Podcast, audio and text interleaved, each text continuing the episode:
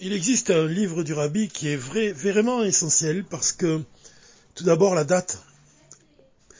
Quand le rabbi a, délivré l'enseignement de, ce livre-là, qui s'appelle Inyanesh el Torah Chassidut, c'était la date du 19 Kislev. Donc c'est une date qui est très proche de nous.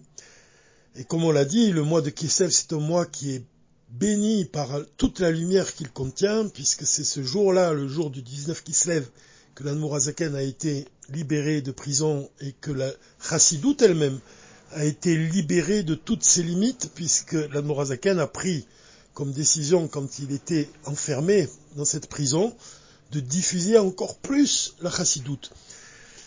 Le mois de Kislev, c'est aussi le mois de l'Anmour Saï, puisque c'est le jour de son anniversaire, le 9 Kislev, aussi le jour que son âme a quitté ce monde. Et puis, le mois de Kislev, c'est le mois de Hanouka, donc des lumières de Hanouka, et donc l'importance de l'huile.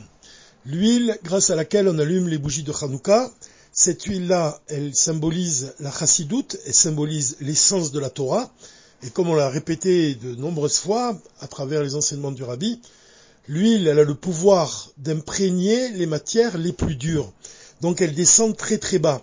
Donc l'huile, c'est l'essence de la Torah qui a le pouvoir de pénétrer vraiment dans le cœur d'un juif qui, était auparavant imperméable aux enseignements divins, et l'huile va, le toucher justement dans son cœur. La chassidoute va, imprégner son cœur, va réveiller le sentiment, l'étincelle divine qui est en lui.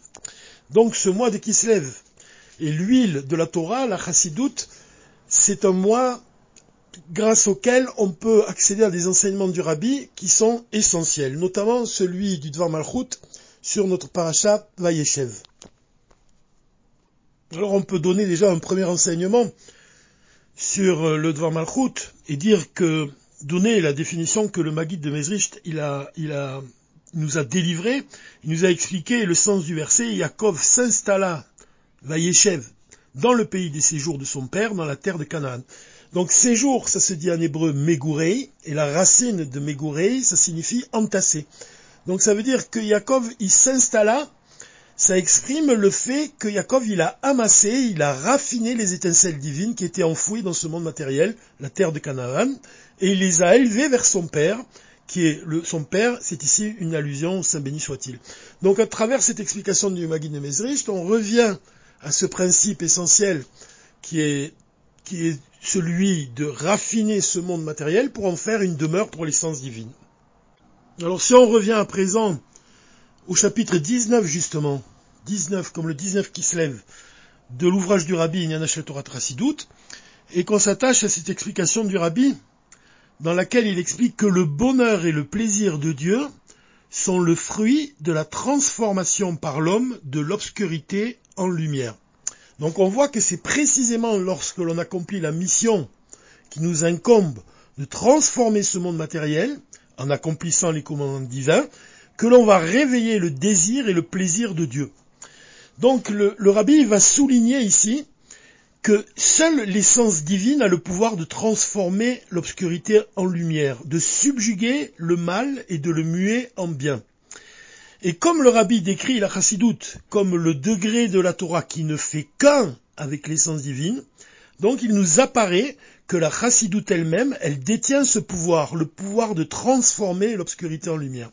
Et c'est la raison pour laquelle le rabbi décrit ici la chassidoute comme, pour reprendre les mots du rabbi, une délectation auprès de lui. Car c'est seulement en retournant l'obscurité en lumière que se trouve exprimée l'intériorité de la Torah, telle qu'elle se confond avec le Ensof, avec ce que le Ensof a de plus profond, telle qu'elle est auprès de lui. Donc un point qui est essentiel ici, c'est de comprendre, et on va prendre ici l'expression qui est employée par le rabbi, et qui dit que plus la chassidoute est diffusée jusqu'aux aspects les plus bas de la création, et plus la nature de la chassidoute se trouve intensément exprimée. Et comme on vient de le noter, la, nature de la chassidoute, c'est justement le dévoilement de l'essence, et l'essence, elle a le pouvoir d'atteindre les endroits les plus bas. Donc dans ce Dvar Malchut, ce Dvar Malchut, il a quelque chose de particulier parce que le rabbi va parler de la France. Donc tout le monde a entendu parler déjà des, paroles du rabbi au sujet de la France. Et c'est bien quand même, malgré tout, de rappeler que le rabbi, il insiste sur le fait que le dévoilement du, du il dépend directement du raffinement et de la purification de la France.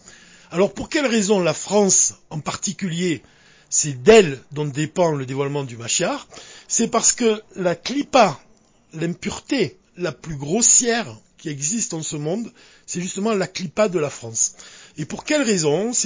Pour, ça, pour comprendre cela, on doit revenir en arrière dans l'histoire de France et se rappeler que pendant la Révolution française, quand le, le, peuple il a décapité la tête du roi et de la reine, en fait, ce, fait-là matériel, il, est aussi spirituel, il a un contenu spirituel, parce que il signifie, en fait, couper la tête du roi physiquement, c'est aussi spirituellement, ça équivaut au fait de se couper du divin, du roi des rois, que Dieu nous en préserve.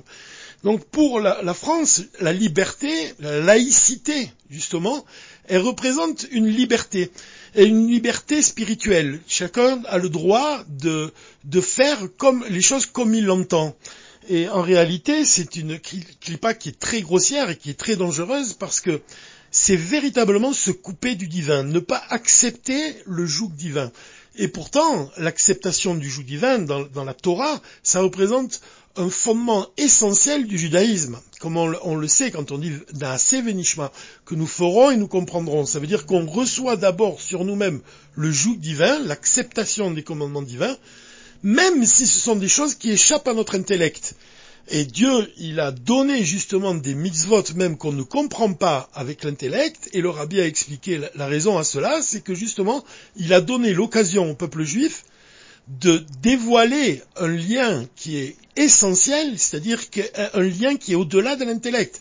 Il nous a donné l'occasion d'accomplir sa volonté divine sans même comprendre avec notre intellect. C'est-à-dire que quand on accomplit certains commandements divins, comme celui de la vache rouge, eh bien, à ce moment-là, on accomplit cette chose-là, ce commandement, au-delà de notre intellect, uniquement parce que notre âme, elle est enracinée dans l'essence divine. Et ça, c'est quelque chose que même les Grecs n'ont pas accepté au moment de Hanouka, puisqu'ils ils concevaient l'existence de la Torah, mais ils ne supportaient pas le fait qu'on puisse dire que la Torah, c'est la Torah de Dieu. Il ne supportait pas le fait de dire qu'un juif, il est attaché à Dieu et l'essence de son âme est enracinée dans l'essence divine. Il voulait réduire la, Torah à une sagesse, mais une sagesse qui n'est pas divine. Donc c'est là qu'intervient le miracle de, de Hanouka. L'huile qui va brûler miraculeusement pendant huit jours, elle évoque justement cet aspect divin de la Torah, du fait que la Torah c'est la Torah de Dieu, et l'attachement d'un juif à Dieu, c'est un attachement qui est essentiel. La mission de chaque juif, c'est donc de faire une demeure pour Dieu en agissant non seulement avec l'intellect, parce qu'il y a des mitzvot qu'on comprend, qu'on peut concevoir avec notre intellect, bien que le rabbi nous enseigne qu'on doit accomplir ces commandements non pas parce que notre intellect les conçoit, mais uniquement parce que c'est la volonté de Dieu. Donc notre mission, c'est de faire de ce monde matériel une demeure pour Dieu, et c'est de raffiner et de purifier la France. Alors pour, comprendre un peu ce, ce travail-là, c'est bien quand même de se rappeler que Chabad, c'est Chochma Binadat. Donc quand on, essaie de réfléchir pourquoi ce mouvement a été appelé Chabad, évidemment c'est parce qu'il y a aussi l'importance de comprendre des concepts divins qui sont très élevés et de les comprendre au moyen de notre intellect. Mais malgré tout, on doit réfléchir aussi que Chabad, ça introduit le sentiment, c'est-à-dire que Da'at, c'est la clé du cœur. Chabad, ce sont les forces de l'intellect, et, les midot représentent les sentiments, l'amour et la crainte de Dieu. Donc, quand on dit Chabad, on doit aussi comprendre l'importance du sentiment. Et l'importance du sentiment, justement, elle va, ça va enchaîner l'action, proprement dite. Ça veut dire que l'enchaînement des mondes, en fait, c'est l'enchaînement aussi des mochines, de l'intellect, des sentiments et de l'action. Et on doit vraiment s'attacher non seulement à comprendre les concepts divins au moyen de l'intellect, mais surtout aussi de les ressentir et les ressentir au point d'agir et que l'action qu'on va accomplir, elle va être imprégnée d'un sentiment. C'est pour ça que l'Anmorazaken, il explique dans le Tanya l'importance de ressentir de l'amour et de la crainte de Dieu, parce que ce sont comme les ailes d'un oiseau. L'oiseau, ça représente la mitzvah elle-même. Les ailes, ça représente le fait d'aimer Dieu et de craindre Dieu. Et quand on agit, justement, quand on accomplit une, mitzvah en ressentant l'amour et la crainte de Dieu, alors on permet à notre mitzvah de s'élever. Donc, le Chabad, c'est ça met l'accent sur le fait de réfléchir, de méditer à un concept divin, de ressentir la chose profondément dans le cœur et d'accomplir ensuite l'action de la mitzvah. Alors il y a énormément de points qu'on pourrait euh, exploiter, qu'on pourrait développer au sujet de, cette paracha de Vaïechev et du fait de purifier la France, de la raffiner, mais on pourrait peut-être s'attarder sur un point en particulier. On sait que le Rabbi Rachab, quand il est allé en France, il s'est rendu au musée du Louvre. Donc ça nous montre que l'importance de l'image. L'image telle que la Chassidoute l'a décrit, et en particulier le rabbi qui explique qu'une peinture, par exemple, ça nous montre une chose qu'on ne voit pas. C'est-à-dire que l'artiste, il va révéler une chose à, partir d'un objet, par exemple, quand il va reproduire un objet ou qu'il va reproduire une personne, il va faire le portrait d'une personne, d'un personnage, il va dévoiler une chose qu'on ne voit pas à l'œil nu. C'est ça qui fait qu'on peut le, qualifier d'artiste. Donc c'est pour ça que le rabbi dit que l'artiste, il a la capacité de dévoiler l'essence d'un objet, de dévoiler l'essence, l'âme d'un personnage qu'il est en train de peindre. Donc il y a des explications, par exemple, du rabbi Rachab, de certains tableaux et il a expliqué de manière profonde un tableau et certains tableaux et donc ça nous montre l'importance de l'image. On peut voir aujourd'hui l'importance de l'image aussi dans le fait de, voir ce phénomène des, smartphones. On voit que chacun possède, beaucoup de personnes en tout cas, euh, passent beaucoup de temps à regarder leur smartphone. En fait, qu'est-ce qu'ils regardent? Ils regardent des images. On voit la puissance de l'image dans une société.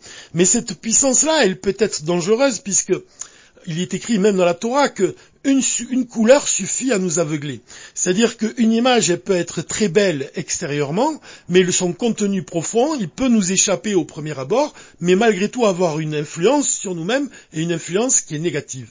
Donc dans ce sens-là, on doit comprendre que quand le Mashiach il dit au Baal Shem Tov qu'on doit répandre les sources de l'enseignement, de la, de la chassidoute, de la partie profonde de la Torah à l'extérieur, L'extérieur, ça désigne aussi ces sortes d'images. Ça désigne en fait tout l'art en, général. L'art, c'est quelque chose qui est essentiel dans notre société parce que c'est justement euh, le domaine de l'expression. C'est quelque chose qui même qui va nous faire rêver, qui va nous faire méditer, qui va nous permettre de sortir de la réalité pour justement entrer dans un monde imaginaire. L'imagination, c'est quelque chose qui est très important. Le Rabbi Rayatz, il a expliqué dans le Likuté d'Iburim, il a expliqué que l'imagination, peut nous amener justement à aimer, à craindre Dieu. Mais parfois, quand on est face à des images qui sont justement dangereuses, parce que même si sous leur aspect extérieur elles sont très belles, elles ne possèdent aucun contenu profond. Donc la mission d'un juif de faire pénétrer le divin dans ce monde, de faire de ce monde demeure pour l'essence de Dieu, ça inclut aussi la littérature, ça inclut l'architecture, ça inclut la peinture, ça inclut, ça inclut toutes les formes d'art. Parce que l'art, justement, il peut toucher une personne et le but c'est de le toucher donc justement avec des sentiments. Ce qui fait la qualité d'un artiste c'est le fait qu'il ressente des choses, qu'il possède du sentiment comme un violoniste qui va interpréter un morceau et qui va l'interpréter de tout son cœur, ça va ça a le pouvoir de nous toucher, ça a le pouvoir de nous émouvoir. Mais l'amour et la crainte de Dieu doivent être à l'origine des sentiments de l'artiste. Donc c'est pour ça que le, le, le, fait de le rabbi il insiste sur le point que la clipa de la France, justement c'est la clipa la plus grossière puisqu'elle représente le fait de se couper du roi, cette, cette clipa-là, on voit que dans l'art contemporain, dans, toutes sortes d'art, dans la littérature, dans le cinéma, dans la peinture, il y a des messages qui sont véhiculés et qui représentent justement cette séparation du divin. Et donc purifier la France, quand on voit que c'est un musée, euh, c'est un pays qui possède de nombreux musées, c'est un pays pour lequel la culture est très importante, la littérature, les écrivains ils sont mis à l'honneur, les artistes sont mis à l'honneur. Mais quelle sorte d'art est mis à l'honneur? C'est ça la question qu'on doit, se, doit se poser. On doit vraiment avoir les yeux ouverts, on doit avoir de la lucidité et se rendre compte que ça peut nous toucher, mais malheureusement ça peut nous toucher de manière très négative. Donc la mission d'un artiste juif, d'un écrivain juif, d'un peintre juif, d'un cinéaste juif, c'est de s'imprégner des messages de la Torah et de les diffuser dans son art. Et de cette manière, on élargit tous les réceptacles. C'est-à-dire qu'on fait de ce monde vraiment une demeure pour Dieu, mais dans tous ces domaines, dans tous les domaines, dans les domaines de la culture. C'est là qu'on peut comprendre cet enseignement du rabbi quand il nous dit que la valeur numérique de Tsarfat, la France, est égale à 770. 770, c'est l'adresse du rabbi. Le fait vraiment de purifier la France, c'est de faire de cet endroit, qui est au départ celui de la clipa la plus grossière, justement de transformer par le moyen de la chassidoute qui représente l'essence de la Torah et qui, qui détient le pouvoir de transformer l'obscurité en lumière, de transformer cette clipa en 770 du côté de la Kdusha. Et 770, ça représente, d'après l'enseignement du Rabbi, aussi cet aspect que Faratsta, ça désigne l'action de faire éclater toutes les barrières, de briser toutes les limites. Donc c'est donc notre mission de, briser toutes les barrières, toutes les limites, pour atteindre tous les domaines de l'existence, tous les domaines de la culture et de l'art, pour faire vraiment de ce monde une demeure pour l'essence divine, avec le dévoilement du Mashiach, Bezrat Hashem pendant ces fêtes de Hanouka, Shabbat Shalom et Mevorach.